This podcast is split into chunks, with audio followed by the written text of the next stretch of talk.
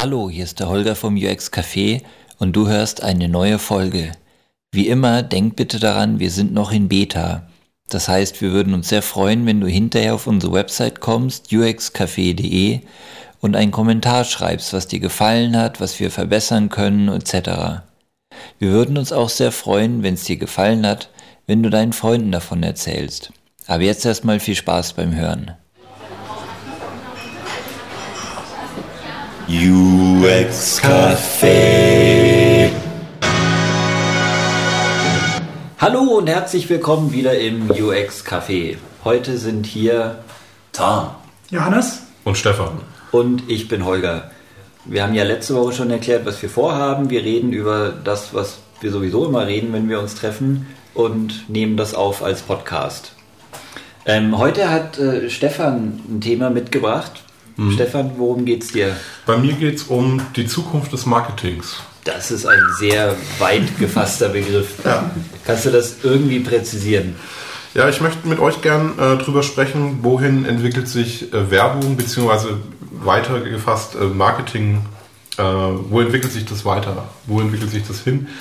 Und nicht äh, in die nächsten zwei Jahre, wie sehen dann Bannerwerbungen aus, sondern in einem größeren äh, Zeitraum, also welche Trends gibt es schon, ähm, die jetzt angefangen haben, aber im Laufe der nächsten fünf bis zehn Jahre vielleicht sogar äh, wichtiger werden. Zehn Jahre. Ja. Vor 15 Jahren gab es gerade Da das hast, du, Internet. da hast du was vor. Ja. Also wir, wir vier sind ja, machen ja im weitesten Sinne Internet. Willst du das darauf beschränken oder geht es dir um Marketing allgemein? Oder? Nö, gerne generell. Also ähm, kann online sein, muss aber nicht. okay. Wobei ich denke, dass online wichtig wird. Oder ist schon. Verstehe. Ich Na, bin mir noch nicht ganz sicher, aber da ist so ein Trend mit dem Internet. Na dann schieß mal los. Ich glaube, das erste hast du dann eh schon genannt, oder? Ähm, was meinst du jetzt? Na, Internet. Internet. Ja, also ich habe äh, so mir verschiedene Trends äh, oder Thesen überlegt und äh, möchte euch dazu gern äh, fragen, was ihr davon haltet. Äh, seht ihr das auch so oder ähm, liege ich da falsch? Ich fange einfach mal an. Also das erste wäre die Veränderung der Mediennutzung. Ich denke, das ist eigentlich fast schon eine Binsenweisheit und kein Trend, nämlich äh, immer wenn ein neues Medium aufkommt, äh, verändert sich die Nutzung der bestehenden Medien. Zum Beispiel ähm, äh, Radio. Hat, hat, früher saßen die Leute um, ums Radio rum und haben sich abends äh, Sendungen angehört. Auch heute wird Radio nur noch so als Berieselungsmedium benutzt, wenn man im Stau äh, steht auf dem Weg zur Arbeit äh, oder Fernsehen. Vor zehn Jahren noch hat man sich zusammen in der Familie Wetten das angeguckt und äh, am nächsten Tag haben alle drüber gesprochen. Heute ist es gar nicht mehr der Fall. Also ich kenne da zumindest niemanden mehr in meinem Bekanntenkreis. Und ja, so geht's weiter. Also äh, die, die Mediennutzung verändert sich.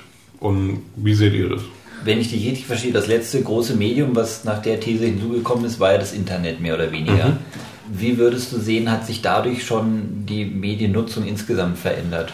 Und lassen sich daraus Rückschlüsse auf die Zukunft ziehen? Also zum einen denke ich, ähm, dass mehr Zeit mit dem Medium äh, verbracht wird und das, da gibt es ja auch Studien dazu. Äh, das heißt, Leute gucken weniger fern, lesen weniger Zeitungen und ähm, sind stattdessen eher vorm, vorm Display äh, und online unterwegs.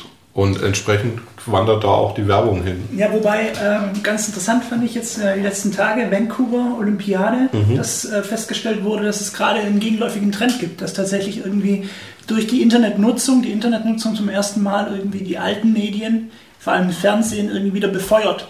Das heißt, man hat festgestellt, dass jeder Fünfte, der Olympia geguckt hat, gleichzeitig nebenher im Netz unterwegs war und dass diese Leute das Fernsehen wieder nutzen, um eben gemeinsam, genau was du vorher gemeint hast, darüber zu diskutieren, was da eigentlich gerade passiert.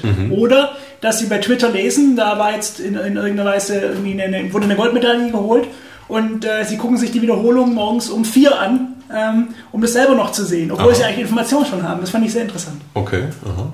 Ich glaube generell, jedes neue Medium braucht so eine gewisse Zeit, um sich in Anführungszeichen einzugrooven, mehr oder weniger. Also als das Fernsehen aufkam, die ersten Fernsehsendungen waren quasi Radiosendungen mit Bild dazu. Die Leute standen oder saßen, haben das gleiche gemacht, was sie im Radio gemacht haben. So, ich selber habe es live nicht mehr mitgekriegt, aber wenn ich mir alte Sendungen mit coolen Kampf zum Beispiel anschaue, das war auch noch genau so ein Stil. Internet genauso, als das Internet aufkam, das erste, was die Leute probiert haben, war, ihre Werbebroschüren auf eine Website zu packen. Und äh, so glaube ich, dass es immer eine gewisse Zeit braucht, bis ein Medium genau seine, das klingt jetzt pathetisch, aber zu sagen, seine Bestimmungen findet oder seinen Hauptzweck. Die richtigen Schwingungen. Genau. Ja. Seht ihr das ähnlich oder rede ich gerade nur Bullshit? Nee, ähm, die Frage ist natürlich, wo führt uns das hin? Also, ähm, was lernen wir daraus? Um, another interesting point is that the media don't replace each other. Mm-hmm. We still have newspapers. Has, Exactly. has that changed though? Newspapers are doing very poorly. Ja. So you could have said up till about five years ago, we still have radio, we still have TV, we still have.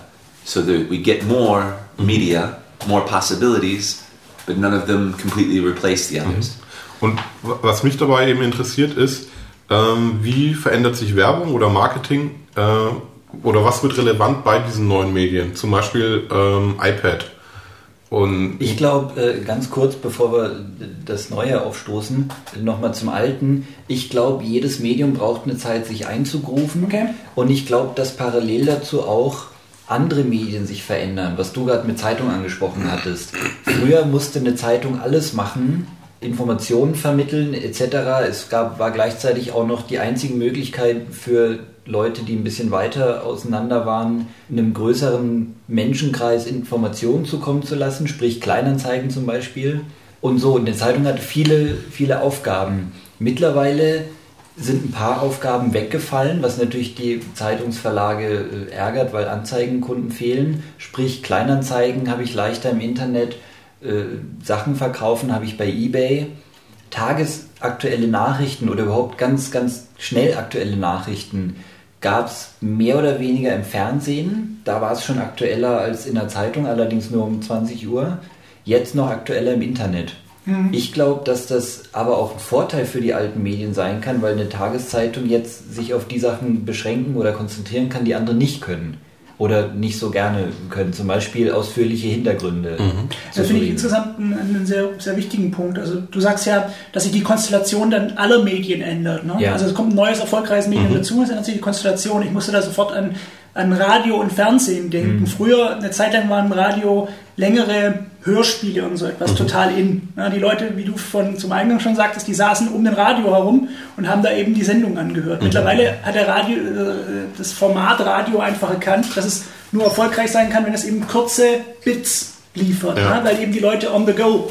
Another angle that's important, though, besides this, something that is a real break with the past, is digital, digital media and the economy, economic change around it.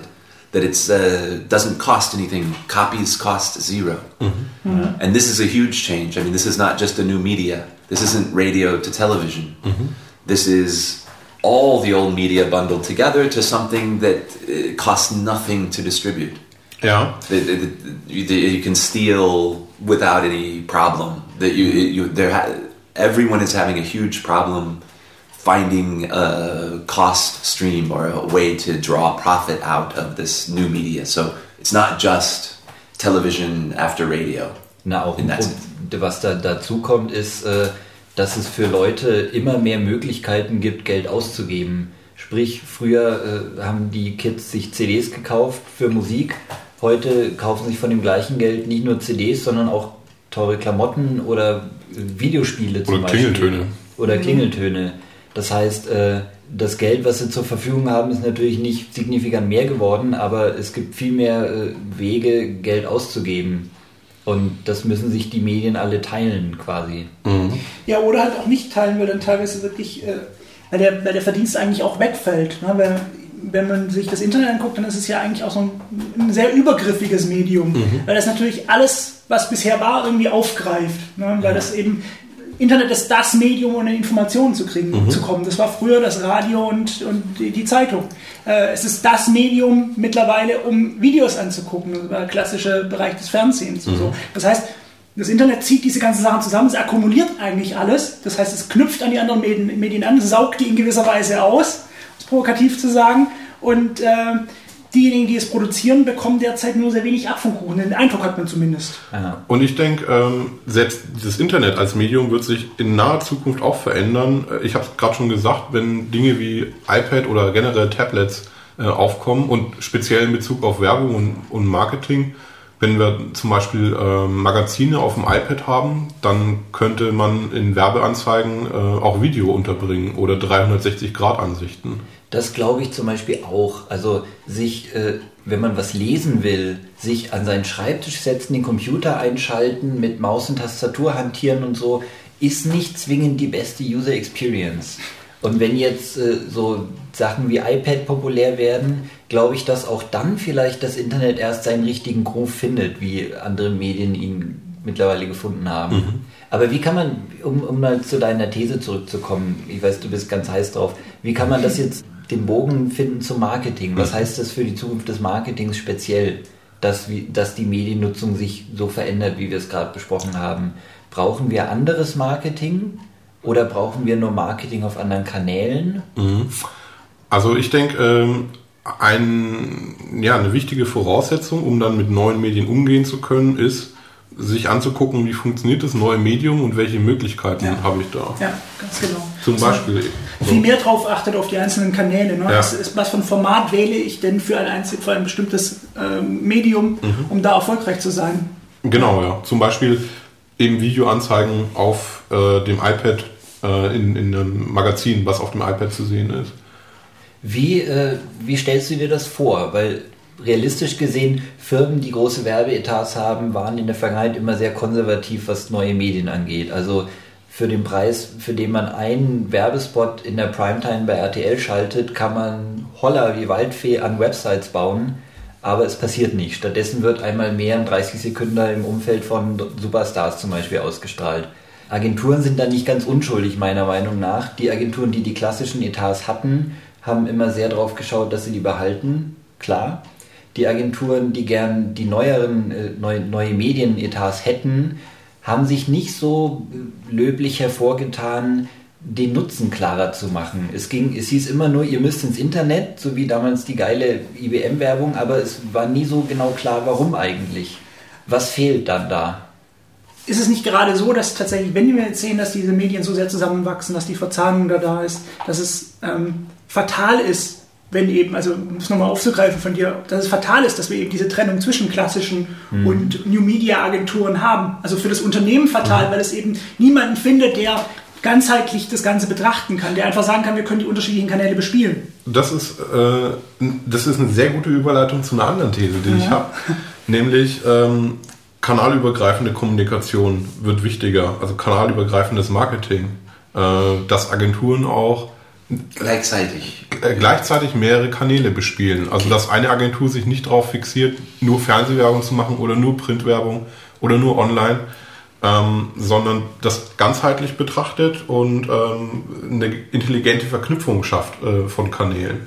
Seht ihr das auch so? Ich sehe das definitiv so. Ich, ich glaube, dass das kommen wird.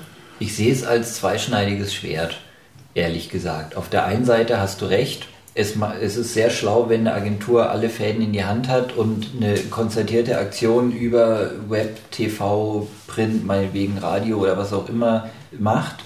Auf der anderen Seite glaube ich, ganz ehrlich, es gibt wenig Agenturen, die die Kompetenz für all diese Kanäle haben. Und die, die es haben, sind wahrscheinlich dann auch noch vergleichsweise sehr teuer. Das heißt, du sagst, die meisten, die sich Full Service nennen, sind eigentlich den Namen nicht wert. Exakt. Mhm. Und dazu kommt, äh, was die meisten wenigstens ehrlicherweise zugeben, von Direktmarketing haben sie wenig Ahnung. Das heißt, das sind meistens noch Spezialagenturen, die es, glaube ich, weiter auch immer geben wird. Mhm. Die Frage, die ich viel interessanter finde, nicht muss eine Agentur alles aus einer Hand anbieten. Ich glaube, sie können es, aber ich weiß nicht, ob jeder Kunde damit gut beraten ist. Die Frage ist eher, wer koordiniert das? Gibt es eine Agentur, die dann federführend ist? Oder brauchen die Kunden, also die Unternehmen in Zukunft so viel mehr Kompetenz, um sowas selber zwischen verschiedenen Kanälen zu koordinieren? Die Agentursteuerung auf Unternehmensseite meinst du? Ja, also wenn, wenn man eine äh, Marketingaktion über mehrere Kanäle konzertiert durchzieht, einer muss ja in der Hand halten. Mhm. Gebe ich als Unternehmen das in eine Agentur, in deren Hände quasi? Oder ist es nicht viel schlauer, wenn die Unternehmen das lernen, sowas selber zu machen? Auch eine interessante Frage, äh, weil ähm, bin ich als Unternehmen auch darauf eingestellt, das machen zu können? Ja, Oder gibt es nicht drei Abteilungen, die dieses Thema irgendwie bespielen und keiner weiß, was die andere Abteilung macht? Im Augenblick hat man ja den Eindruck, dass eigentlich Agenturen nur das abbilden, was bei den Unternehmen sowieso schon gelebt wird. Das heißt, du hast halt eben den, den Chef des Online-Marketings und du hast den Chef des klassischen Marketings, die mh, vielleicht auch gar nicht miteinander reden. Mhm. Und äh, das heißt, äh, die Agentur folgt eigentlich nur diesem Beispiel. Ja? So Und wie hat- die getrennt sind, sind, sie, sind das in Agenturen eben auch getrennte Bereiche. Die zwei Agenturen haben dann auf Unternehmensseite zum Beispiel zwei Ansprechpartner, Ja, ganz genau. die nicht ja. unbedingt eben miteinander reden. Richtig, genau. Ja. Ich habe den Eindruck, wir sind uns einig, äh, korrigiert mich, wenn ich falsch liege, dass äh, in Zukunft eine stärkere Vernetzung oder Verzahnung dieser Kanäle stattfinden muss. Sei es jetzt bei Agenturen auf Agenturseite oder sei es sogar beim Kunden, bei den Unternehmen innerhalb selber. Wie kriegen wir das hin? Wie kriegen wir wa- was hin? Äh, Du musst mehr. Wie, wie, sorry, wie kriegen wir es zum Beispiel hin, dass Unternehmen ihre interne Organisationsstruktur über den Haufen werfen, damit verschiedene Abteilungen zusammenreden, um gemeinsam eine Marketingkampagne über mehrere Kanäle hinweg durchzuziehen? I'm not sure that uh, it's this multiple channels that's the newest thing, as it is the uh, there's customers are talking with each other more easily. I mean, this this fracturing of channels uh, for communication means that the market is talking to itself a lot more about your product. So I'm not sure that the answer is try to control the hundreds of channels.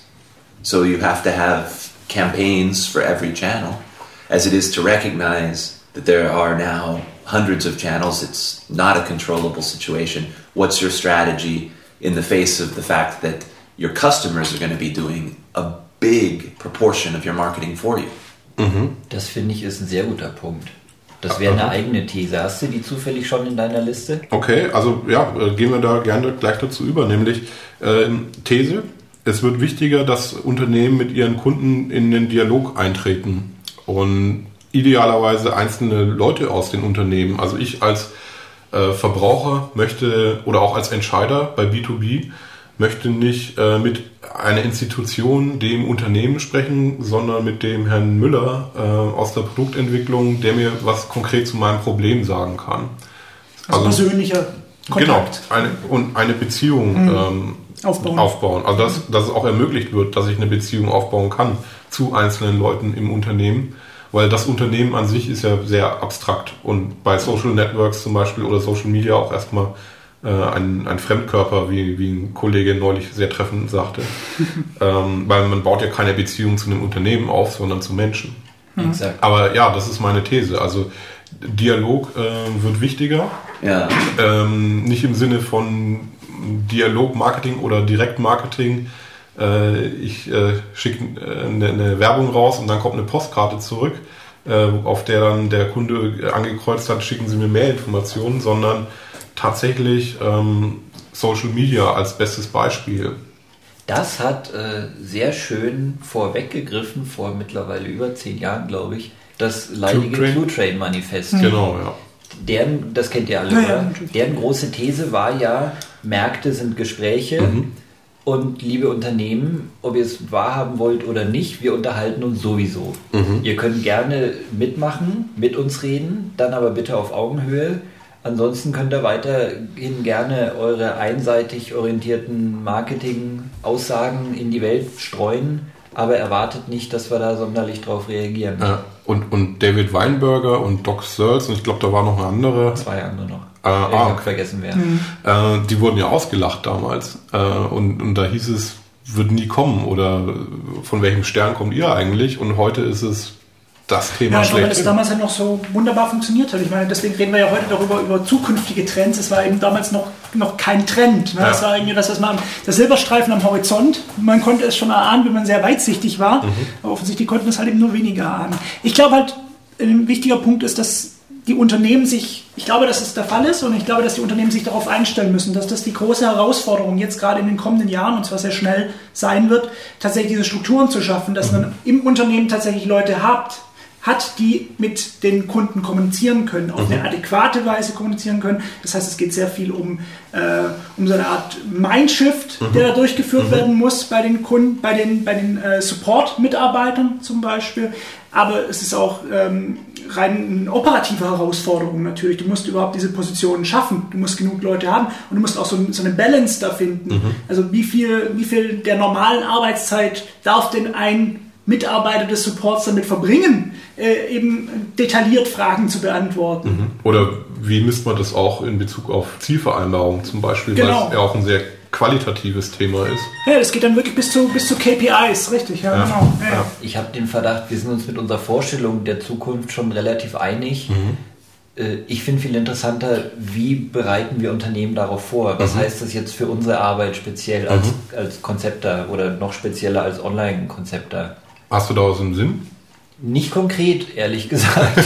ich hatte jetzt auf eure große Er- Erkenntnis gehofft. Ja, aber das, Also- äh, klar ist doch dann schon mal, dass, dass es viel mehr in die Richtung Consulting geht. Ich meine, es geht viel mehr darum, irgendwie Beratung zu leisten, gar nicht konkret irgendwie ein Konzept vielleicht auch vorzulegen, sondern ähm, die Konzepte, die man hat, einfach als Beispiele zu nennen, um, um zu beraten und zu sagen, in die Richtung könnte es gehen. Eine, eine äh, These. Ganz, ganz kurz ja? dazu, äh, du hast recht. Das Problem ein bisschen ist, das ist ja gerade Mode, äh, wenn Konzepter sich auf einmal Consultants nennen. Nicht nur, dass man nebenbei seinen Stundensatz verdoppelt, man begibt sich auch in ein unglaubliches Haifischbecken Ja, von anderen Unternehmensberatern und auch leider wieder Dampfplauderern. Wollen wir das? Ist das unsere Aufgabe überhaupt?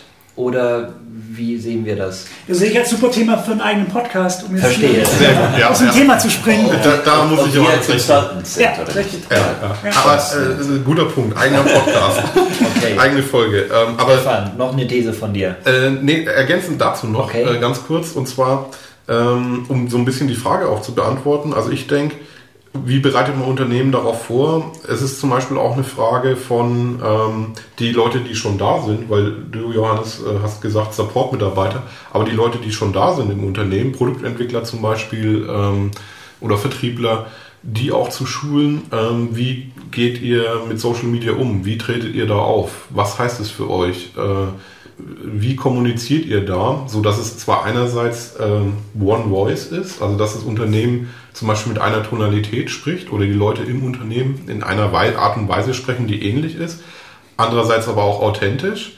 Und also es braucht Regeln, ähm, um, um die Leute da in die Hand zu nehmen und zu sagen, äh, verhaltet euch am besten so oder lasst dieses oder jenes. Ganz banales Beispiel, plaudert keine Betriebsgeheimnisse aus. Ähm, also es braucht äh, gewisse Guidelines, äh, um deutlich zu machen, was, äh, wie bewegt man sich in diesen Das ist sehe ich, das sehe ich ein bisschen anders. Ich glaube, es braucht nicht so sehr Guidelines, ähm, weil ich bin der Meinung, wenn ich ein Unternehmen bin, man sollte schon Vertrauen in die eigenen Mitarbeiter haben, Mhm. sonst sollte man sie gar nicht erst einstellen. Trotzdem sind wir meiner Meinung nach da im Kern der Herausforderung. Ich glaube, Definitiv. ich glaube, dass es tatsächlich ähm, zwar das Schwerste ist, aber auch das Dringendste, Unternehmen dahin zu bringen, zu beraten, ihnen zu helfen, irgendwie intern diesen, ja, diesen, diesen Paradigmenwechsel auch zu vollführen. Einfach äh, tatsächlich die eigenen Leute auch dahin zu bringen, äh, wo, wo, wo wir bald stehen werden und wo wir eigentlich jetzt schon mittendrin sind in diesem Umbauphase. Ich glaube, dass äh, das Unternehmen, das war ja langjährig das Problem oder ist auch das aktuelle Problem, dass sie abgeschottet sind, dass sie sich vom, nicht vom Markt, aber von, von, von, den Kunden. von den Kunden entfremdet haben, auch in gewisser Weise. Vor allem halt auch die Leute, die innerhalb des Unternehmens arbeiten. Das heißt, wenn wir jetzt hier wieder porös werden, wenn wir das irgendwie wieder diese Verknüpfungen schaffen, dann muss vor allem auch diese Leute intern darauf vorbereitet sein. Die müssen auch geschützt sein in gewisser Weise. Ich meine, die werden plötzlich auf diesen großen Markt losgelassen. Die werden in die Kommunikation hineingeworfen, oftmals, und wissen dann halt auch nicht, was sie tun sollen. Das ist selbstverständlich, dass sie es nicht wissen, weil es ihnen niemand gezeigt hat.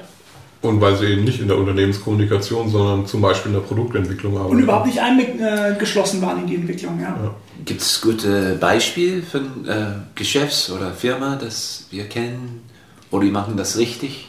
Ne, So. Es gibt das eine Beispiel in Deutschland, was immer durchgekaut wird, das ist Frosta.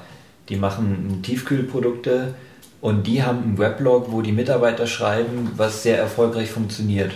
Einziges Problem dabei ist, äh, sie sind mehr oder weniger die einzigen. Das heißt, jeder Geschäftelhuber, der zu einem Unternehmen geht, Web 2.0 wird euch überrollen, ich bin der Einzige, der euch da helfen kann und gebt mir ganz viel Geld, zitiert das Beispiel Froster. Also in Deutschland, ne? Erweitert ja, in Deutschland kann natürlich, natürlich, noch äh, Dell mit ihrem Ideastorm, das Mhm. funktioniert sehr, sehr gut und äh, ich, für mich ist immer irgendwie das beste Beispiel ist Zappos, Mhm. der, der Schuhvertriebler in, in Amerika, die ja tatsächlich hunderte von ihren Leuten, die äh, haben, die, die auf Twitter aktiv sind Mhm. und so weiter. Ähm, das sind für mich sehr, sehr gute Beispiele, wo man das geschafft hat. Wobei ich auch von kleinen Beispielen weiß. Also ähm, eine Freundin, äh, die in einem Automobilzuliefererbetrieb arbeitet, äh, B2B-Geschäft, die hat mir erzählt, also sie, sie ist da im Marketing und sie hat mir erzählt, äh, Mitarbeiter aus der Firma haben ein eigenes Blog aufgesetzt, äh, weil sie mit der Homepage nicht mehr zufrieden waren. in, in, Schön. inzwischen hat, es ist ein Fachblog, äh, da geht es um Embedded-Systeme, also hochspezialisiert. Und inzwischen hat dieses äh, Fachblog ähm, höhere Zugriffszahlen als äh, die eigentliche Firmen-Homepage. Das ist eine Guerilla-Aktion aus der Firma heraus. ja. Na, ein Beispiel, was so ein bisschen äh, noch darauf zielt, aber es ist, glaube ich, eher ein Negativbeispiel. Das habe ich mal in einem sehr schönen Cartoon gesehen und davor tausendfach äh, also auf Blogposts beschrieben gelesen. In Amerika mit ATT und angeblich auch ganz vielen anderen äh, Telekommunikationsunternehmen. Du hast keinen Anschluss, du rufst bei der Hotline an und wirst wochenlang vertröstet. Du schreibst einmal bei Twitter, dass der Service von AT&T scheiße ist und sofort kommt eine Lawine von Serviceanrufen auf dich ein und sie wollen das so schnell wie möglich aus der Welt haben. Ja, weil es ist natürlich auch eine gewisse Macht, die Blogger haben. Also Für mich markiert das aber trotzdem immer noch so eine Umbruchphase. Für mich ist es ganz klar, es ist halt ein neues, hippes Medium, mit dem, wo auch auf Kundenseite, also auf Unternehmensseite irgendwie nicht klar ist, wie gefährlich ist das eigentlich, weil im Grunde genommen geht es darum, um, Ja. um, um Schadensbegrenzung und dementsprechend wird natürlich aus allen, mit allen Kanonen auf die Spatzen geschossen. Im Endeffekt sind es nämlich nur Spatzen. Klar. ja, es hat, äh, kann auch eine gewisse Verbreitung äh, er- erreichen. Ich glaube noch, ich glaube, dass es tatsächlich mit der Zeit äh, irrelevanter werden wird, was der Einzelne auf Twitter über ein bestimmtes Unternehmen schreibt, weil einfach die Kommunikation, äh, weil, die, weil die Aufmerksamkeit dem auch wieder entzogen werden wird, weil es wieder neue Medien geben wird, die ihre, äh, die ihre Aufmerksamkeit haben wollen. Entsprechend flacht es meiner Meinung nach auch wieder ab. Okay. Das auf alle Fälle. Ich würde gern zur nächsten These äh, übergehen. Nur zu. Und zwar Zukunft des Marketing. Ich denke, User-Centered Design äh, wird eine äh, stärkere Rolle spielen. Was meinst du damit? Äh, dass ähm, Firmen mh, nicht äh, überlegen, wir haben ein Produkt, wen können wir überreden, dieses Produkt zu kaufen, äh, sondern sagen, ähm, die Leute, ähm, für die wir bisher Produkte hergestellt haben, was brauchen die eigentlich? Also wenn wir, um da gleich mal einzugreifen oder einzuhaken, Ja. wenn wir mit der einen These wirklich recht haben, dass, dass die Leute irgendwie, dass die Unternehmen mehr mit ihren Kunden reden müssen, dann wird so das zwangsläufig kommen. Denn äh, die Leute werden ihnen ziemlich genau sagen, was sie haben wollen, was sie nicht haben wollen und entsprechend werden sie sich daran orientieren müssen. Sonst äh, wandern die Leute ab und gehen zu, zum Konkurrenten. Ich finde, ein schönes Beispiel ist ähm, Nike Plus von, von Apple und Nike. Nike hätte einfach nur den nächsten neuen Sportschuh auf den Markt bringen können und Apple auch einfach nur den nächsten neuen iPod. Und stattdessen haben sie sich zusammengetan und ähm, ein, ein Chip entworfen. Ihr kennt es bestimmt, aber ganz kurz für diejenigen äh, von den Hörern, die es nicht kennen. Einen Chip entworfen, äh, den man in den Schuh packen kann. Ein, das ist ein Sender und dazu noch ein Empfänger, der in den iPod eingesteckt wird. Und dann bekommt man während des Laufens Informationen, wie weit bist du schon gelaufen, wie viele Kalorien hast du verbrannt. Und ähm, das wird gespeichert äh, im iPod. Das kann ich synchronisieren mit meinem Computer.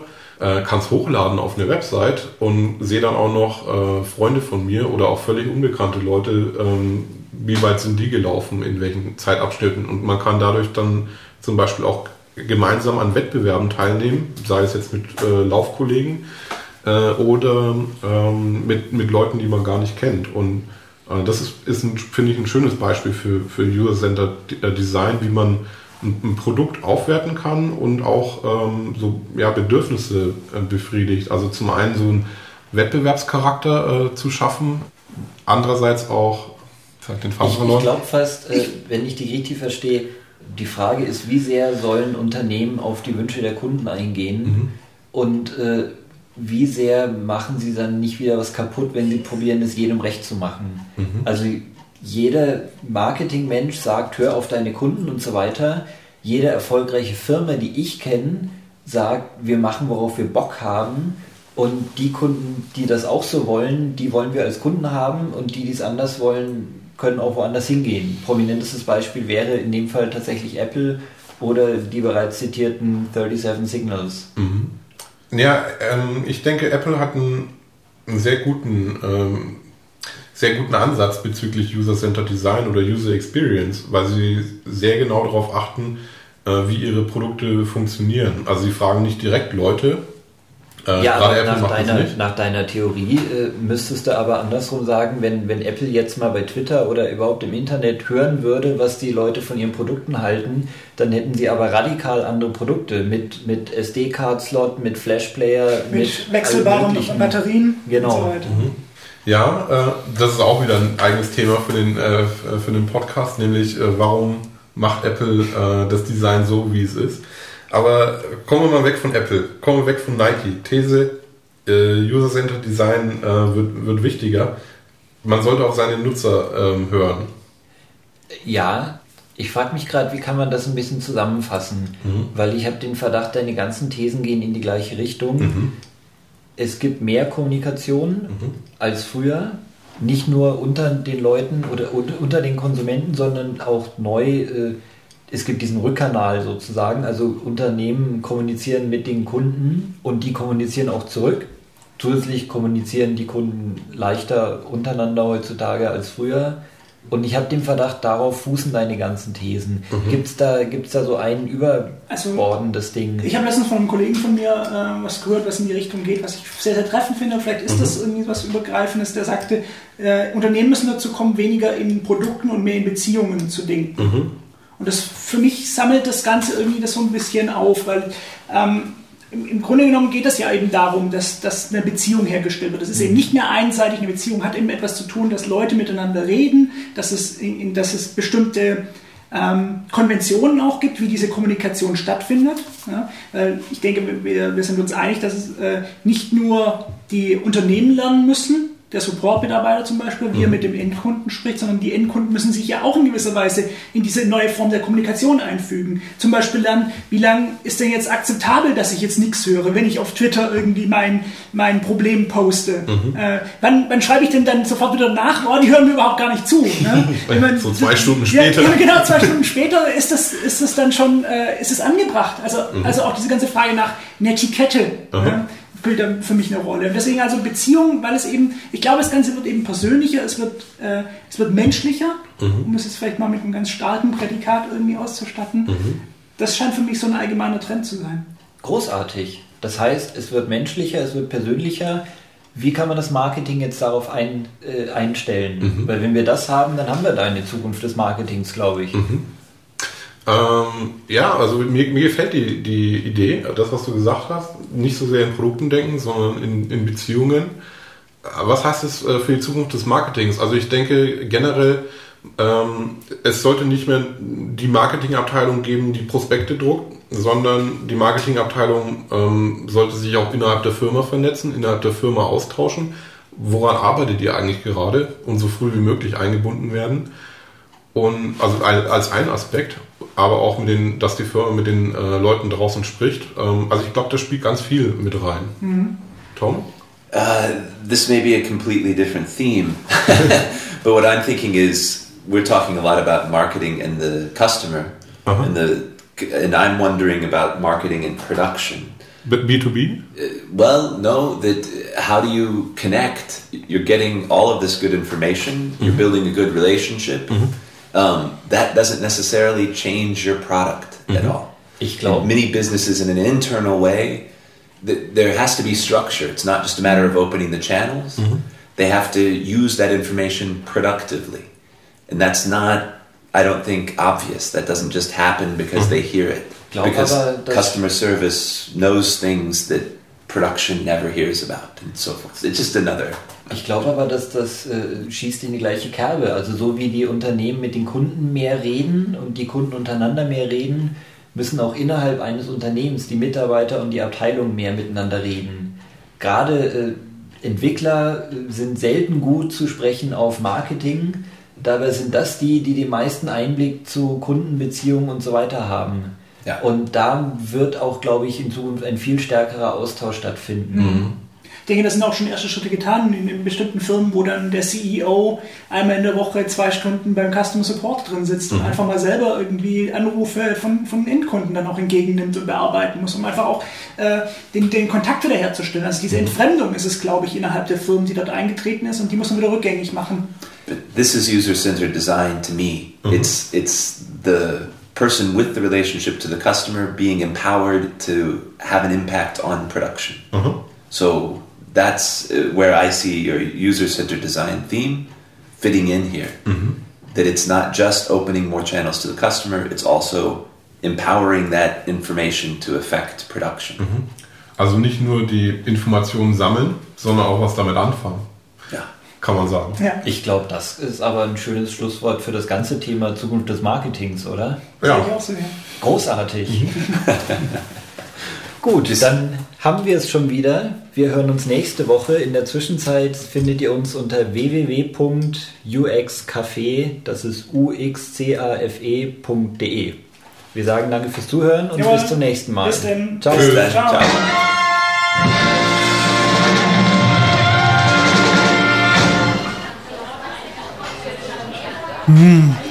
UX Café.